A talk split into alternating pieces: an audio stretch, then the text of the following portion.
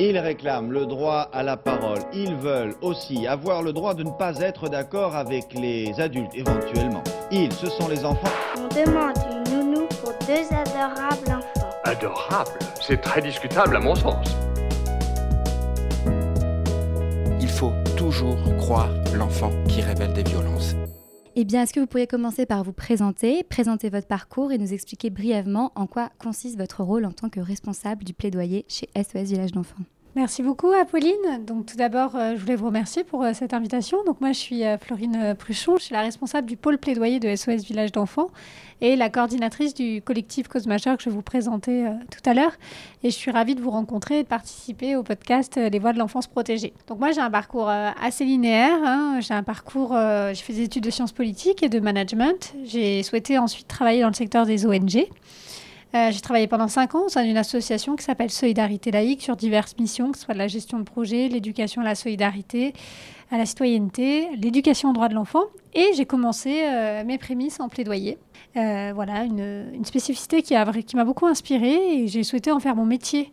voilà, à part entière. Et c'est là où, que, du coup, j'ai souhaité rejoindre l'association SOS Village d'enfants. J'avais vraiment envie d'allier, comment dire, mes compétences et mes connaissances en sciences politiques au service du monde associatif et pour une cause qui m'est chère. Donc c'est vrai que je me suis retrouvée pleinement dans, la mission que j'exerce euh, aujourd'hui. Donc ça fait cinq ans que je travaille à SOS Village d'enfants en France. Et aujourd'hui, j'occupe le, poste de responsable du pôle plaidoyer de la- de l'association. Peut-être aussi vous dire euh, sur le rôle en tant que responsable euh, du pôle. Chaque organisation a un peu sa définition du plaidoyer. Donc certes, c'est un secteur qui émerge de plus en plus dans le secteur associatif. Mais je pense que c'est important de vous dire, en tout cas chez nous, qu'est-ce que c'est que le plaidoyer Euh, Donc pour nous, c'est une activité qui consiste à influencer les lieux de pouvoir et de décision à l'aide de leviers et de modes d'action multiples en vue d'obtenir des changements durables de politique publique. On a quatre axes de plaidoyer à SOS Village d'enfants. C'est la défense des jeunes majeurs, des droits des jeunes majeurs. Je vais en reparler tout à l'heure. Les jeunes majeurs sortant de protection de l'enfance. La défense des droits des enfants. Et là, plus spécifiquement, la promotion d'une approche par les droits en protection de l'enfance. Euh, le fait de défendre la qualité de l'accueil et de la prise en charge en protection de l'enfance. Et en transversal aussi, c'est le fait d'agir pour la prise en compte euh, de notre groupe cible dans toutes les politiques publiques. Et en transversal, un enjeu aussi qui m'est très cher, c'est la question de la participation des enfants et des jeunes à toutes les décisions qui les concernent. Voilà, donc c'est vraiment une volonté de notre association de peser dans le débat public pour défendre les droits des enfants et des jeunes que nous accompagnons au quotidien. Donc voilà, aujourd'hui, il y a un vrai pôle qui a été créé dans l'association euh, et nous sommes deux collaboratrices à y travailler, Fleur et moi-même, avec l'appui régulier d'un Win stagiaire qui nous aide précieusement sur l'ensemble des missions. Donc avant de se consacrer plus précisément à la question des jeunes majeurs, est-ce que vous pourriez peut-être commencer par nous expliquer pourquoi est-ce qu'une association de protection de l'enfance comme SOS Village d'enfants a-t-elle décidé de consacrer un pôle de son activité au plaidoyer? Oui, tout à fait. Alors peut-être en deux, trois mots quand même vous dire qui on est, SOS Village d'enfants. Donc on est une association de protection de l'enfance qui a été fondée en 1956 par un enseignant qui s'appelle Gilbert Coteau, qui est toujours en vie, et qui a créé le premier village d'enfants dans le nord de la France, à Busigny. On est une association apolitique et non confessionnelle.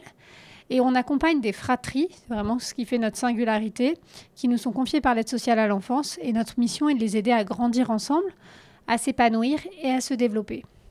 On leur propose un cadre de vie de type familial, en s'appuyant sur une relation éducative et affective durable, nouée par un éducateur ou une éducatrice familiale, qu'on peut appeler un petit peu au niveau du grand public un peu le, père ou la mère SOS, mais qui est secondé par un, un binôme, en fait, un aide ou une aide familiale et qui a un rôle aussi clé auprès euh, des enfants. À ce jour, euh, à SOS Village d'enfants, on a 17 villages d'enfants en France. Euh, et on, voilà, on va à peu près, on est sur une phase de développement, donc on va avoir de nombreux villages qui vont voir aussi le, jour dans les prochaines années. Et on a également à Valenciennes un établissement qui accueille des jeunes majeurs entre 16 et 21 ans, voire au-delà. Euh, notre association propose aussi des programmes de renforcement de la famille pour prévenir les risques de déstructuration familiale et en faisant de l'intervention à domicile. Et tout ça, grosso modo, ça rassemble euh, environ 1000 enfants et jeunes qu'on accompagne tous les ans. Ensuite, notre association, là je vous ai présenté la grosse action France, mais on a aussi une action à l'international, puisqu'on so- on soutient pardon, 23 associations nationales, donc 23 associations sœurs SOS, euh, sur des dispositifs de protection de l'enfance. Et enfin, on est un acteur de plaidoyer, j'en termine par là, qui souhaite peser dans le débat public. Euh, voilà, c'est vraiment la volonté de notre association de faire évoluer les politiques publiques sur la défense des droits des enfants et des jeunes qu'on accompagne, euh, clairement. On mène des actions à la fois au niveau national, avec un plaidoyer principalement auprès du gouvernement et du Parlement, mais de plus en plus, on développe du plaidoyer aussi au niveau international du fait de nos programmes internationaux, et aussi au niveau, on est en train de structurer ça au niveau des territoires pour euh, que concrètement les choses changent pour les enfants et les jeunes. Et je le disais tout à l'heure rapidement, mais c'est aussi important pour nous d'associer les enfants et les jeunes à ce plaidoyer, qu'ils en soient acteurs. Et donc on lance cette année au sein de mon équipe la création d'un comité jeune qui, avec une 16 jeunes qui vont travailler avec nous pour, euh, pour porter ces messages et construire ces messages en direction des, décideurs publics. Et juste question sur le comité jeune, c'est des enfants et jeunes ou c'est que des jeunes majeurs? Alors, c'est des enfants et des jeunes majeurs. Euh, voilà, le comité vient d'être constitué, il va se réunir pour la première fois au mois d'octobre. Et donc, les enfants ont entre 9 ans et demi, 10 ans et 21 euh, ans. Donc, vous voyez, c'est une tranche d'âge quand même assez large. Je trouve ça super intéressant, le comité jeune et simplement savoir euh, comment est-ce qu'ils ont été sélectionnés? Est-ce que ça a été des élections au sein des villages? Est-ce que ça a été euh, des, une sélection sur des prêts, comment dire, un ressenti d'intérêt pour les sujets euh? Parce que je sais qu'il y a beaucoup d'associations qui essayent parfois, de, des associations ou d'ailleurs même des institutions qui essayent d'intégrer les enfants, mais je crois qu'on n'a pas, enfin, que le, partage de bonnes pratiques sur le sujet est encore à faire. Alors là, je pourrais vous en parler encore pendant des heures sur la participation des enfants jeunes. Donc déjà, en fait, moi, quand je suis arrivée dans l'association, dans mes précédentes missions, j'ai beaucoup travaillé sur la participation euh, des enfants et des jeunes. Et même auparavant, euh, il y a quelques années, j'ai été moi-même à la place des enfants et des jeunes qui participaient. Donc c'est vraiment un sujet qui me tient à cœur. Et donc quand je suis arrivée et qu'on a créé le, le pôle plaidoyer, je me suis dit dès le début, c'est comment on associe les enfants et les jeunes au plaidoyer. Donc en fait, là, à ce moment-là, ben, on les a pas mal sollicités pour intervenir à des tables rondes, rencontrer des députés, euh, donner leur avis sur tel ou tel sujet. Mais ce qui m'embêtait un petit peu, euh, avec un peu de recul, c'était bien, mais c'est qu'en fait, c'était toujours très descendant. C'était moi qui allais les voir pour leur dire, euh, sais, ça t'intéresserait de participer à ça, de travailler là-dessus, etc.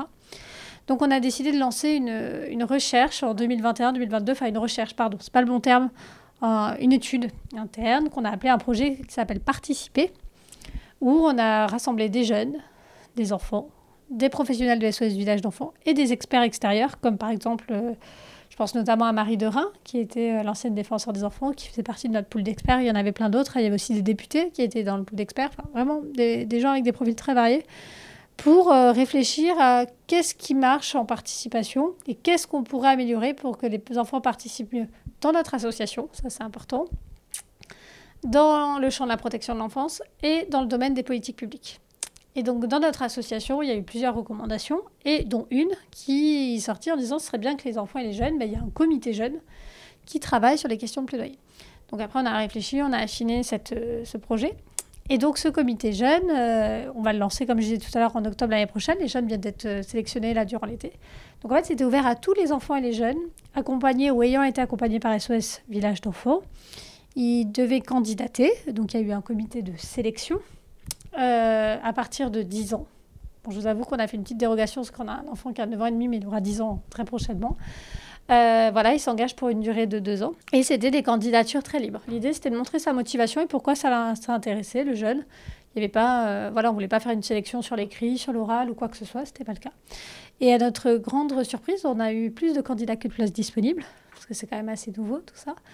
Et donc, euh, voilà l'idée. On va lancer ce comité jeune au mois d'octobre. Et donc, c'est de le positionner pendant deux ans pour travailler avec nous. Donc, à la fois, comme je le disais, sur des consultations qu'on peut avoir, des demandes, mais aussi que les jeunes, eux, nous fassent augmenter des choses qu'ils aimeraient voir bouger et qu'on travaille avec eux sur ça. Afin de rentrer plus précisément dans le sujet des jeunes majeurs, est-ce que vous pourriez commencer par expliquer ce qui pourrait sembler être un paradoxe? C'est-à-dire, pourquoi est-ce que des majeurs, parfois jusqu'à 25 ans, sont accompagnés au titre de ce qu'on appelle la protection de l'enfance? Ok, alors déjà, peut-être tout d'abord, euh, il est important de rappeler que nous, toutes nos actions, les basent sur la Convention internationale des droits de l'enfant et qui, dans, son article 2 de mémoire, euh, définit l'enfant comme toute personne âgée de moins de 18 ans. Donc vous allez me dire justement protection de l'enfance, pourquoi les jeunes majeurs? Donc cela vient notamment du fait, euh, voilà, sous Giscard d'Estaing, on a eu un abaissement de la majorité de 21 ans à 18 ans. Et donc, bah, à ce moment-là, on s'est dit, bah, qu'est-ce qu'on fait sur ces jeunes qu'on accompagnait jusqu'à la majorité qui était alors de 21 ans? Et donc, il a été décidé que les départements poursuivre d'accompagner ces jeunes jusqu'à 21 ans euh, du fait de cet abaissement de la majorité.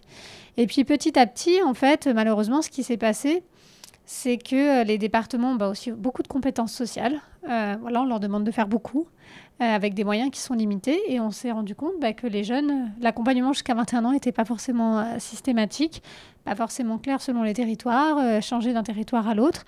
Et aujourd'hui, on arrivait sur une situation, on avait beaucoup d'inégalités entre les territoires. Aujourd'hui, clairement, donc on a une nouvelle loi qui a été adoptée, je pourrais en parler un peu plus longuement tout à l'heure, mais le 7 février 2022, et qui demande à ce que les départements proposent une solution. Voilà, je suis bien précise dans ce que je dis, mais proposent une solution aux jeunes à 18 ans qui ont été accompagnés par l'aide sociale à l'enfance durant leur minorité.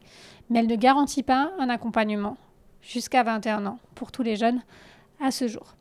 Et par contre, on a aussi des départements, ça c'est important de le souligner, qui vont plus loin aujourd'hui et qui accompagnent des jeunes bah, parfois jusqu'à 25 ans. Donc il y en a quand même certains. Alors moi, j'ai pas l'habitude de pointer les bons et les mauvais élèves. Je suis pas sûre que ce soit toujours très constructif. Mais en tout cas, c'est euh, vraiment, il y a aussi des choses qui se font et qu'il faut saluer pour accompagner euh, les jeunes. Mais on voit qu'il y a encore une situation qui est compliquée et qu'il y a encore beaucoup de choses euh, à mener. Tout en sachant que l'âge moyen de cohabitations aujourd'hui en France est d'environ 25 ans. C'est-à-dire que c'est en moyenne 25 ans que les enfants, enfin les jeunes, quittent le foyer de leurs parents pour voler de leurs propres ailes. Donc vous voyez, on demande à ces jeunes qui ont eu des difficultés durant leur minorité d'être plus autonomes, euh, plus tôt et plus rapidement que les autres. Est-ce que vous pouvez nous parler de la genèse du collectif Cause Majeure, dont vous êtes la coordinatrice? Comment s'est-il formé? Face à quel constat? Et dans quelle intention? Oui, tout à fait. Donc en fait, Cause Majeure, c'est un collectif euh, qui a été lancé en mars 2019 au CESE sous le parrainage d'Antoine Dulin, euh, voilà, qui était à l'époque vice-président du CESE et qui est très engagé sur ces enjeux de politique sociale pour les jeunes majeurs, même pour la jeunesse de manière euh, plus globale.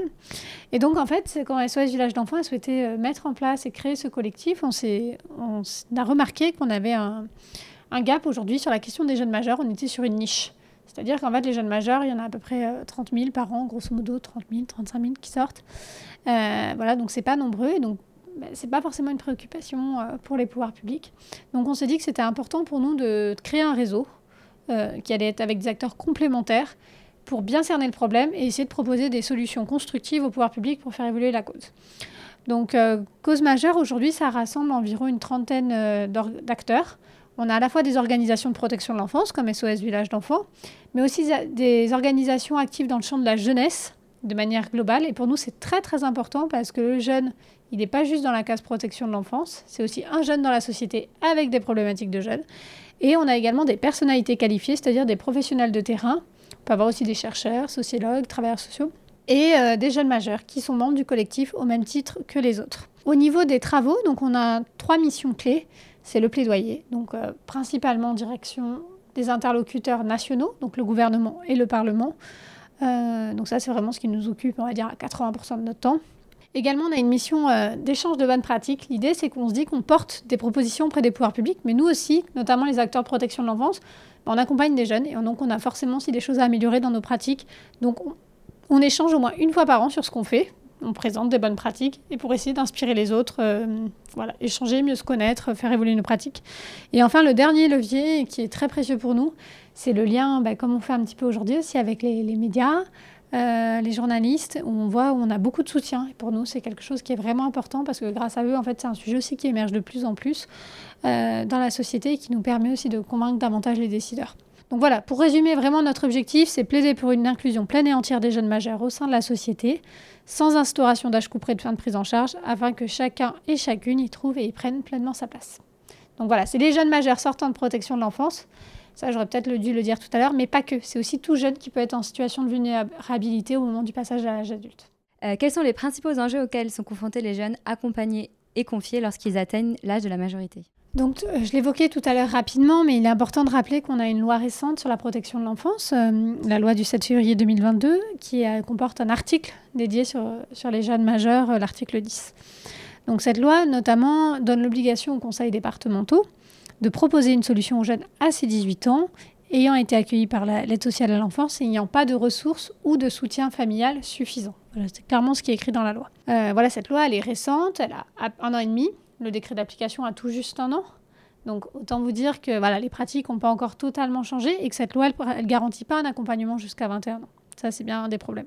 Donc en fait, on a des jeunes qui font face à de nombreuses difficultés. Alors, ce n'est pas le cas dans tous les départements pour tous les jeunes, mais on a quand même beaucoup de jeunes qui sont concernés par ça, avec notamment la rupture brutale des liens affectifs et éducatifs tissés lors de la prise en charge, une insuffisance de liens sociaux ou une difficulté à maintenir des liens familiaux, des difficultés d'accès à un logement, une orientation parfois subie, avec notamment des choix de formation courte, puisqu'il faut être autonome à 21 ans. L'absence de possibilité d'expérimenter, en étant sûr de pouvoir bénéficier à nouveau d'un accompagnement.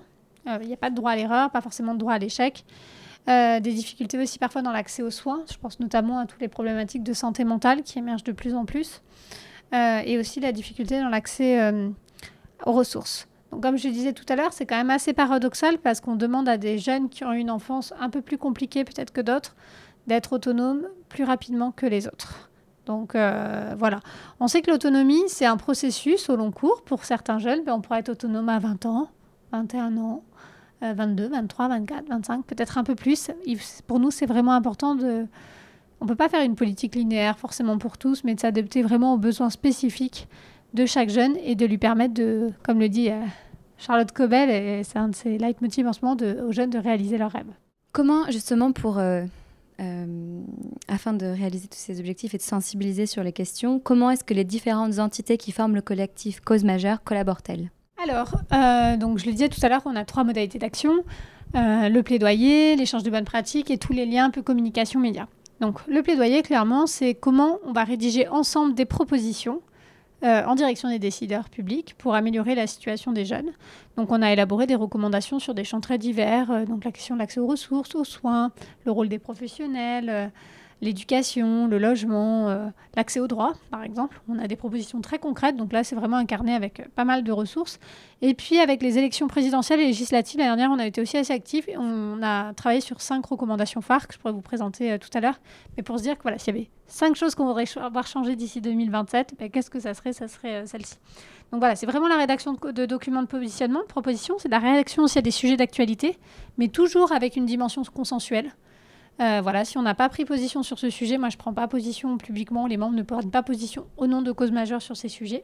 C'est la conduite de rendez-vous décideurs. On voyait encore en juin dernier Charlotte Cobel et on doit la revoir d'ici fin d'année. On voit aussi régulièrement plusieurs parlementaires. C'est aussi le fait de conduire des campagnes, euh, de se mobiliser sur les réseaux sociaux. Donc on n'a pas de site internet, mais on a un compte Twitter dédié où vous pouvez voir aussi pas mal d'actualités nous concernant. Et puis également, je l'évoquais tout à l'heure, c'est vraiment important, c'est aussi le soutien et l'intérêt des médias pour porter la cause, qui est d'une grande aide euh, pour nous donner un écho à, tout ce qu'on fait. Quels sont les besoins essentiels que vous identifiez euh, chez ces jeunes lors de leur passage à la majorité? Alors pour moi, il n'y a pas un changement non plus du jour au lendemain. Le problème, c'est que le jour où on a 18 ans moins un jour et 18 ans où on a plus un jour, on est quand même à peu près le même jeune. Donc pour nous, ce qui est important, c'est déjà de souligner que ces jeunes, bah, ils ont besoin d'un soutien éducatif. C'est-à-dire euh, avoir quelqu'un sur qui et pour qui compter. Euh, qui prenne de ses nouvelles, qui sache comment il va, s'il est malade, qui puisse aussi lui dire ben, comment ça va, comment je peux t'aider. Enfin voilà, comme le rôle qu'on peut avoir euh, tout jeune, notamment avec son entourage. C'est avoir aussi un soutien psychologique et puis un soutien financier. Je pense notamment à la question du logement. On voit que si on n'a pas de toit, ben forcément c'est compliqué après de bah, pouvoir faire des études, une formation. Euh, etc. Et puis la question aussi des ressources, parce qu'il faut bien un minimum aussi euh, pour vivre et que le RSA est ouvert qu'à partir de 25 ans. Donc forcément la question des ressources se pose aussi. Mais voilà, c'est des problématiques comme n'importe quel jeune euh, pourrait avoir, notamment même s'ils ont le soutien de, de leurs parents. Mais c'est pour ça que c'est important que les pouvoirs publics viennent en soutien à ces jeunes jusqu'à ce qu'ils soient totalement inclus dans la société et qu'il n'y ait pas un coup près qui tombe à la majorité. Est-ce que vous pourriez nous partager quelques exemples d'actions menées par le collectif et leur impact sur l'accompagnement des jeunes majeurs? Oui, bien sûr. Alors, en fait, le collectif est quand même assez récent. Enfin, on a 4 ans. Euh, mais on a eu euh, voilà, quelques petits succès que j'aurais le plaisir à, vous partager, ou des bilans en demi-teinte, mais on se dit qu'en tout cas, on a pu œuvrer sur euh, des choses. C'est notamment pendant la, crise du Covid, par exemple. je vous ai choisi quelques exemples. Hein. Mais pendant la crise du Covid, en mars 2023, il y a un amendement qui a été porté par la ministre Muriel Pénicaud pour interdire les sorties sèches de l'ASE pendant le confinement. Donc, Donc nous, on l'avait forcément demandé. Euh, on avait demandé au pouvoir public qu'il fallait faire quelque chose pour ces jeunes dans la situation dans laquelle on se trouvait. On n'était pas les seuls, hein, d'autres acteurs aussi. Et initialement, euh, cet amendement, il avait une durée de trois mois. Et puis donc là, on est en mars 2020 et on a réussi, à travers plusieurs actions, à le faire perdurer jusqu'en septembre 2021. Tout en sachant qu'après, il y a eu la loi en février 2022. Donc pour nous, voilà, c'est pas un... En tout cas, ça a permis de montrer qu'il était possible d'accompagner ces jeunes et de ne pas les mettre à la rue euh, du jour au lendemain. Ça, c'est le, le, premier point que je voulais aborder. La question, le deuxième point que je voulais aborder, c'est également la loi du 7 février 2022, qui comporte, je le disais tout à l'heure, un article sur les jeunes majeurs. Euh, voilà, cause majeure y a contribué euh, grandement. avec d'autres associations, notamment les associations qui rassemblent les, premiers concernés. Je pense notamment aux associations ADEPAP et Repères. Voilà, on en fait aussi un bilan en 2030 de cette loi, je pourrais y revenir tout à l'heure, mais en tout cas, je pense qu'il n'y aurait pas eu notre mobilisation, il n'y aurait pas eu forcément un article dans cette loi. cette loi, ensuite, elle a été déclinée dans un décret qui est paru le 5 août 2022. Et là, on a été agréablement surpris puisque ce que défend Cause Majeure, je, pourrais le présenter tout à l'heure, mais on défend un projet d'accompagnement vers l'âge adulte qui serait proposé à chaque jeune. Et en fait, on, retrouve la philosophie et les grandes lignes de cet accompagnement dans ce décret, même si le nom a changé, c'est le projet d'accès vers l'autonomie. Donc, euh, grosso modo, là, on s'est dit aussi ce qu'on se comporte, bah, ça a eu quand même un écho auprès des pouvoirs publics. Et puis également, pour donner un exemple un peu plus récent, c'est euh, la campagne présidentielle, où on a porté pas mal de, propositions auprès des différents candidats et plusieurs partis ont repris certaines de nos propositions, notamment celle d'accompagner les jeunes jusqu'à 25 ans. Et on voit aussi un intérêt de plus en plus important de la presse et des médias pour, euh, pour ce sujet. Justement, vous, si vous pourriez revenir sur les revendications principales qui sont portées euh, par cause majeure. Bien sûr. Alors en fait, si je devais les résumer, il y en aurait cinq. La première, c'est d'instaurer un droit opposable à l'accompagnement pour mettre définitivement fin aux sorties sèches de l'ASE.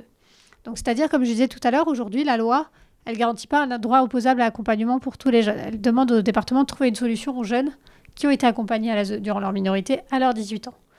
Euh, donc pour nous, à minima, il faudrait vraiment sanctuariser un accompagnement avec une durée au moins jusqu'à 21 ans, parce qu'aujourd'hui, on a des jeunes qui ont des contrats encore courts, hein. je sais pas, qui ont un contrat à 18 ans de 6 mois, puis après on renouvelle de 3 mois, etc. Mais c'est difficile de se projeter du coup dans le temps.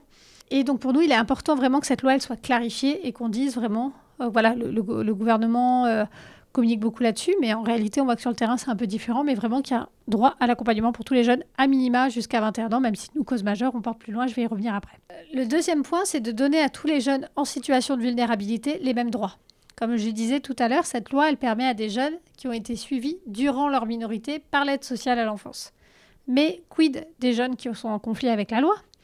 Quid des jeunes qui se retrouvent en situation de vulnérabilité après leur majorité? Alors, il y a des départements hein, qui les accompagnent. Moi, j'en ai déjà un ou deux en tête, mais ce n'est pas du tout la majorité. Et donc, qu'est-ce qu'on fait de ces jeunes? Alors qu'ils ont des besoins similaires aux autres jeunes. Donc, pour nous, tous ces jeunes doivent pouvoir bénéficier des mêmes droits. Donc, ça, c'est la deuxième recommandation. La troisième, c'est vraiment le cœur de notre projet à, cause majeure.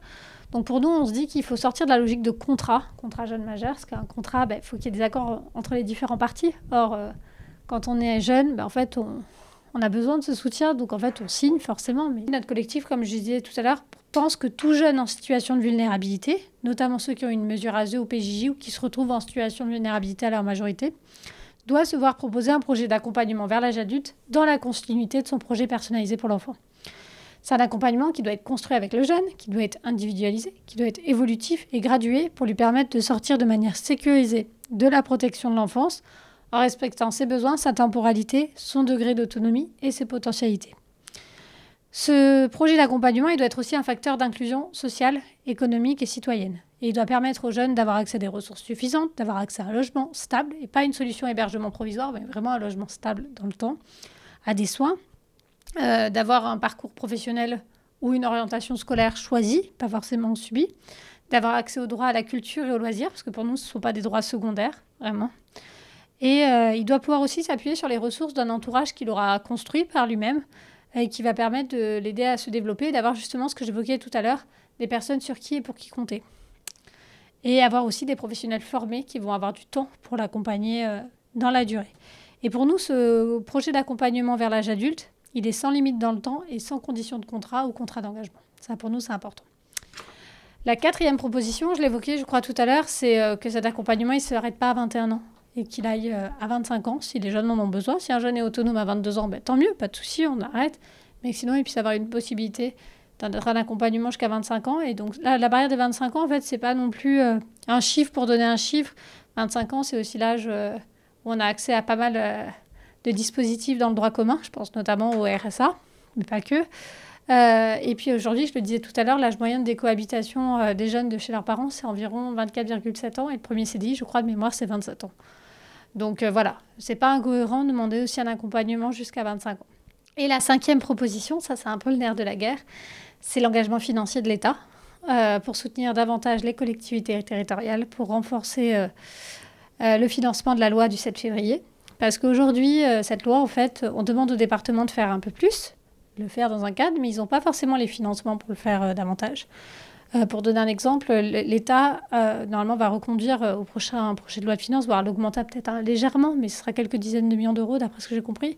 Aujourd'hui, accorde 50 millions d'euros pour tous les départements pour permettre cet accompagnement des jeunes majeurs, en plus de ce qui est déjà mis au pot.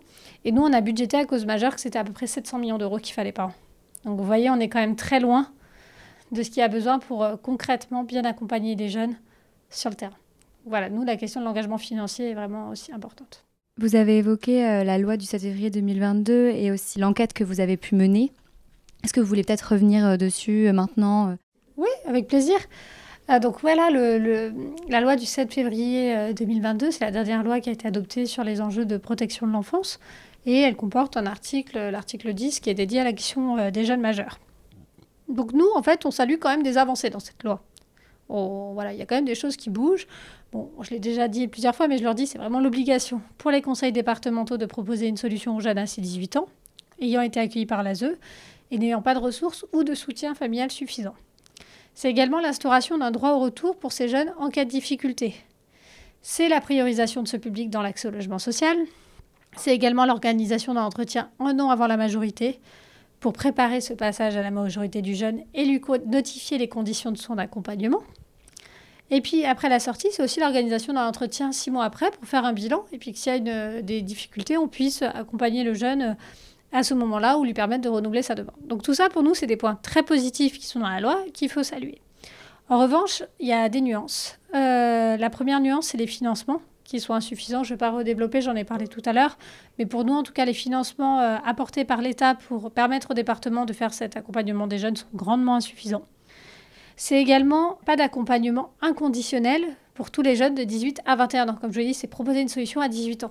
Mais ce n'est pas forcément accompagner tous les jeunes jusqu'à 21 ans. Là-dessus, c'est pas clair. Et on voit bien que euh, cet accompagnement va rester en grande partie à l'appréciation des conseils départementaux, euh, notamment pour euh, comment on évalue l'absence de ressources ou de soutien familial suffisant. Voilà, comment on évalue tout ça. Donc pour nous, je le disais tout à l'heure, c'est vraiment important de plaider pour un droit à l'accompagnement pour tous les jeunes, ayant été pris en charge par la protection de l'enfance ou en situation de vulnérabilité de manière globale, sans limite d'âge et jusqu'à leur entrée sécurisée dans la société. Et enfin, comme je le disais aussi, il n'y a pas de garantie de durée d'accompagnement dans cette loi. Et enfin, cette loi, elle a quand même des... on est inquiet sur euh, un point, c'est qu'elle crée aussi des droits différenciés selon les parcours des jeunes. Concrètement, qu'est-ce que ça signifie? C'est que euh, voilà, les jeunes qui ont été pris en charge par les eux durant leur minorité, ben, on peut leur proposer une solution, et idéalement jusqu'à 21 ans. Mais quid des enfants qui ont été en conflit avec la loi, même s'ils n'ont pas forcément besoin aujourd'hui d'un accompagnement euh, dans, le champ de la, protection euh, judiciaire de la jeunesse, ou quid aussi des jeunes qui se retrouvent en situation de vulnérabilité à, leur majorité? Qu'est-ce qu'on fait d'eux? Donc en fait, pour nous, on, pense que le législateur a créé des droits différenciés en fonction des parcours des jeunes, alors qu'en fait, ils sont des besoins similaires. Donc pour nous, ça c'est vraiment inconcevable pour le collectif. Ces jeunes au parcours chaotique ont vraiment besoin d'aide, de protection et de confiance. Il est primordial pour nous de donner les mêmes droits à tous les jeunes en situation de vulnérabilité. Donc voilà un peu pour l'analyse que fait cause majeure euh, de la loi du 7 février. Et puis également, on s'est dit, euh, voilà, un an après, on va essayer de voir un peu si euh, nos inquiétudes, là, ce que je vous ai lu, c'est notre analyse qu'on a fait en février 2022, elles étaient réelles ou pas. Et donc pour ça, on a mené une enquête dans le réseau, auquel, alors cette enquête, elle est toute relative, hein, c'est 80 professionnels de terrain qui ont répondu, mais ça représente quand même 32 départements différents et près de 3000 jeunes. Donc grosso modo 10% des jeunes accompagner. Donc c'est pas, ça donne quand même des tendances. On dit pas du tout que c'est exhaustif. Alors euh, cette enquête a montré en tout cas qu'il y avait des progrès, ça c'est important de le souligner, puisque sur la quasi-totalité des interrogés, les jeunes majeurs ayant un accompagnement bénéficient d'un éducateur ou une éducatrice référente. Donc ça c'est plutôt positif. Et également, trois quarts des répondants déclarent que les jeunes accompagnés perçoivent une aide financière du département. Donc ça c'est plutôt positif. Cependant, il y a encore des marges de progression. Et en même temps, j'ai envie de vous dire, c'est normal, la loi, elle est récente, elle a un an et demi c'est déjà, on constate, plus de la moitié des interrogés considèrent qu'il n'y a pas d'augmentation du nombre d'accompagnements jeunes majeurs depuis la promulgation de la loi. Et plus de la moitié indique que les accompagnements accordés ne sont pas plus longs. Donc on voit bien que là-dessus, il y a encore euh, des choses à faire évoluer. On voit également que les conseils départementaux justifient des refus d'accompagnement par des raisons qui sont parfois non conformes à la loi. ce qui confirme ainsi certaines craintes du collectif quant au caractère arbitraire des évaluations, des situations et l'attribution des accompagnements jeunes majeurs. J'évoquais aussi tout à l'heure les entretiens six mois après la sortie. On voit qu'ils sont quasiment pas mis en place encore à ce jour sur le territoire. Et euh, seulement un tiers des interrogés est en mesure d'affirmer que le droit au retour, que Cause majeure d'ailleurs avait porté au Sénat euh, et qui avait été repris par les sénateurs, est mis en application. Donc là-dessus, on a encore euh, quand même une marge de progression. Donc voilà, ces résultats mettent en lumière une application de la loi qui est encore loin d'être satisfaisante. Et donc c'est pour ça que nous, on continue notre mobilisation en faveur d'une effectivité de cette loi et puis qu'elle aille surtout plus loin pour que tous les jeunes en situation de vulnérabilité puissent être accompagnés jusqu'à leur inclusion pleine et entière euh, dans la société. Vous avez évoqué euh, les conseils départementaux qui utiliseraient parfois des, raisons non valables pour refuser des contrats. Euh, mais quelles sont les raisons valables pour refuser les contrats dans la loi? Je ne sais pas si vous l'avez en tête. Ben alors, en fait, la loi, ce qu'elle dit, c'est qu'on doit proposer une solution aux jeunes qui n'a pas de ressources financières suffisantes. Mais qu'est-ce qu'on appelle les ressources financières suffisantes C'est pas clarifié. Ou et ça, c'est bien, c'est pas et, c'est ou un soutien familial suffisant. Donc voilà, mais qu'est-ce qu'on appelle soutien familial? Est-ce que c'est juste euh, le cœur de la famille, des parents? Est-ce que c'est la famille plus élargie? Donc c'est là où on voit qu'il y a un degré d'appréciation qui peut être aussi beaucoup plus important. Est-ce que le collectif a une position sur les MNA, les mineurs non accompagnés? Alors nous, à cause majeure, aujourd'hui, on parle vraiment de tous les jeunes en situation de vulnérabilité. Euh, à l'origine, dans le collectif, on avait peu d'associations qui étaient très actives dans le champ des mineurs isolés, non, enfin, mineurs isolés étrangers, mineurs non accompagnés ou les jeunes non accompagnés. Euh, donc on n'avait pas de prise de position à CSH ou en notre nom. Mais là, on a de, plein de nouvelles organisations qui nous rejoignent et qui travaillent avec ces publics. Donc on se dit qu'on va renforcer notre argumentaire dessus. Mais pour nous, ce qui est clair, c'est que ces jeunes, ils doivent être accompagnés comme les autres et aux mêmes conditions que les autres. Ils n'ont pas... Pas parce qu'ils sont étrangers qu'ils doivent avoir un accompagnement au rabais. Et on demande vraiment les mêmes droits pour ces jeunes comme pour les jeunes euh, sortant de protection de l'enfance, euh, lambda, entre guillemets.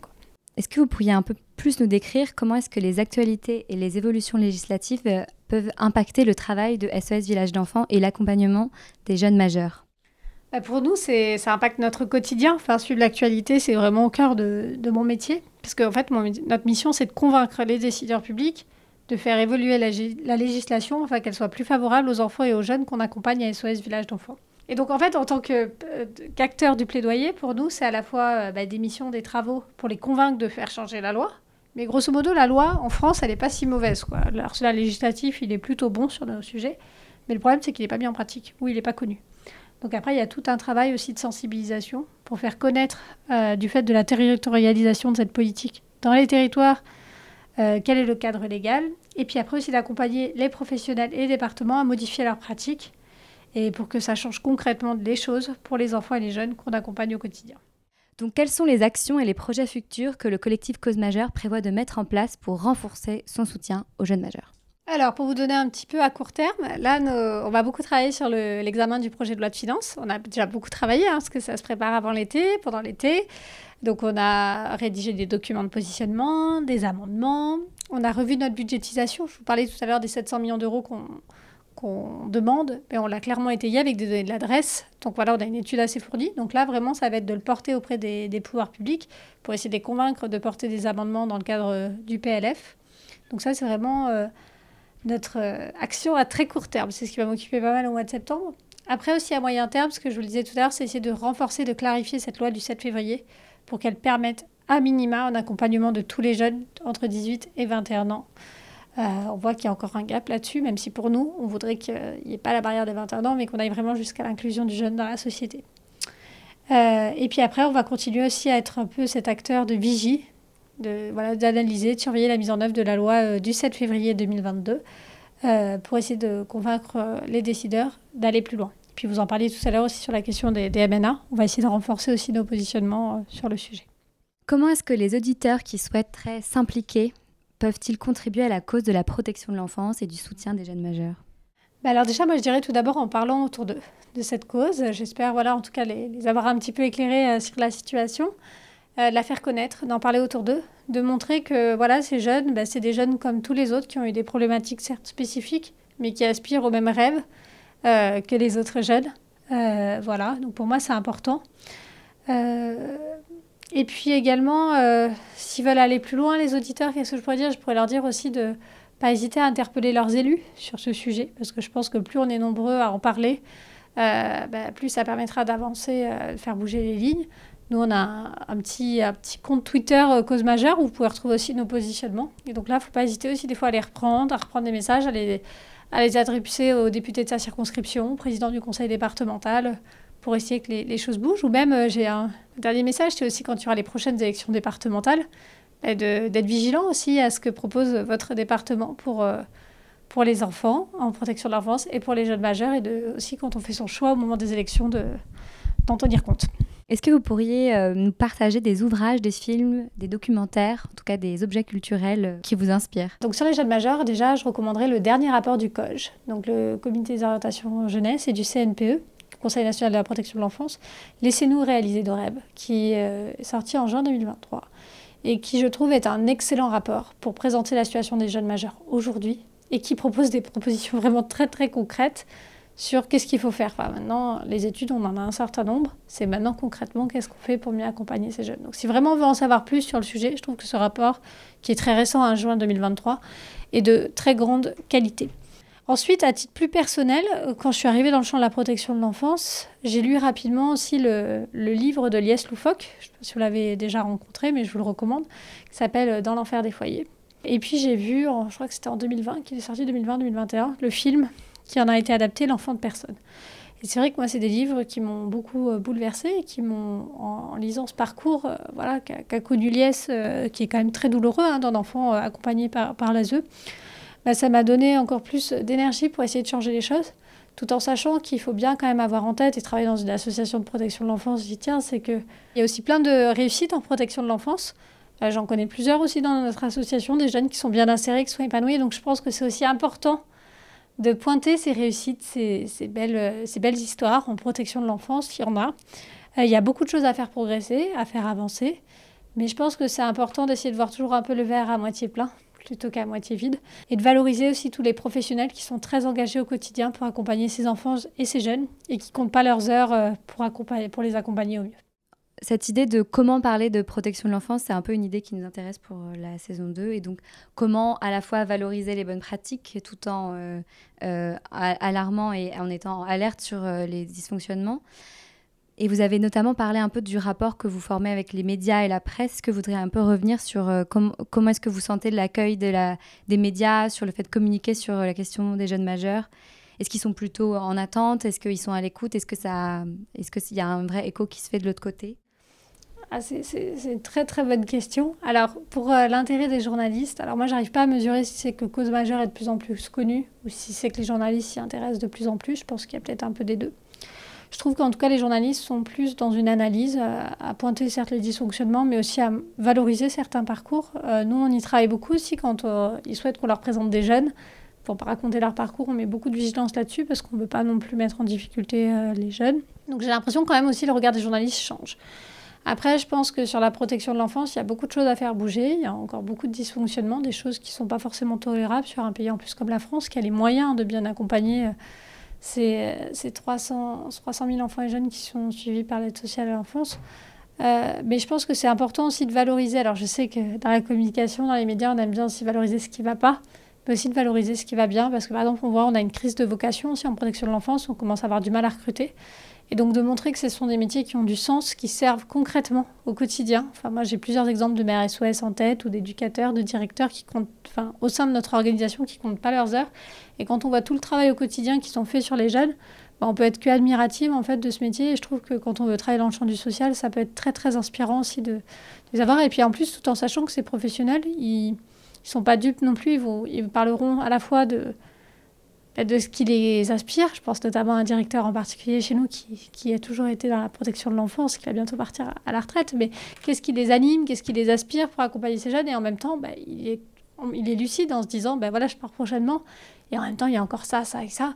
Ou là, ça va pas, quoi. Il faut qu'on arrive à faire avancer. Donc, je pense que c'est bien d'avoir... Euh, alors, je sais pas si ça va beaucoup vous aider, mais en tout cas, dans les reportages, à essayer de doser un peu les deux, quoi. À la fois montrer, parce qu'il y a des choses à montrer, il y a des difficultés, il faut les pointer, puis aussi montrer ce qui marche bien et ce qui fonctionne. Justement, vous avez parlé du sens, et c'est un peu notre question finale dans le podcast. Quel sens donnez-vous à votre métier? Alors moi, pour moi, ce qui est très important, c'est l'engagement. dans mon métier. voilà, j'espère à mon modeste niveau contribuer à changer la vision et la situation des enfants et des jeunes en France, que ce soit sur la question des droits de l'enfant, de la protection de l'enfance, des jeunes majeurs. Pour moi, c'est vraiment essentiel de trouver du sens dans ce que je fais. C'est ce qui me porte au quotidien. Je, suis convaincue que les, petits ruisseaux font les grandes rivières. En plaidoyer, il faut aussi savoir se contenter des, petits succès, sinon on ne continue pas dans cette voie. Mais je suis convaincue qu'en se mettant à plusieurs, on peut arriver à faire bouger les lignes pour l'intérêt de tous. Et voilà, je crois que si vraiment je trouvais plus cet engagement, ce sens, je pense que oui, je changerais de métier parce que pour moi, c'est vraiment important euh, au quotidien de, contribuer à essayer de, bah, d'améliorer un petit peu les choses euh, dans l'intérêt général et notamment euh, celui des enfants et des jeunes.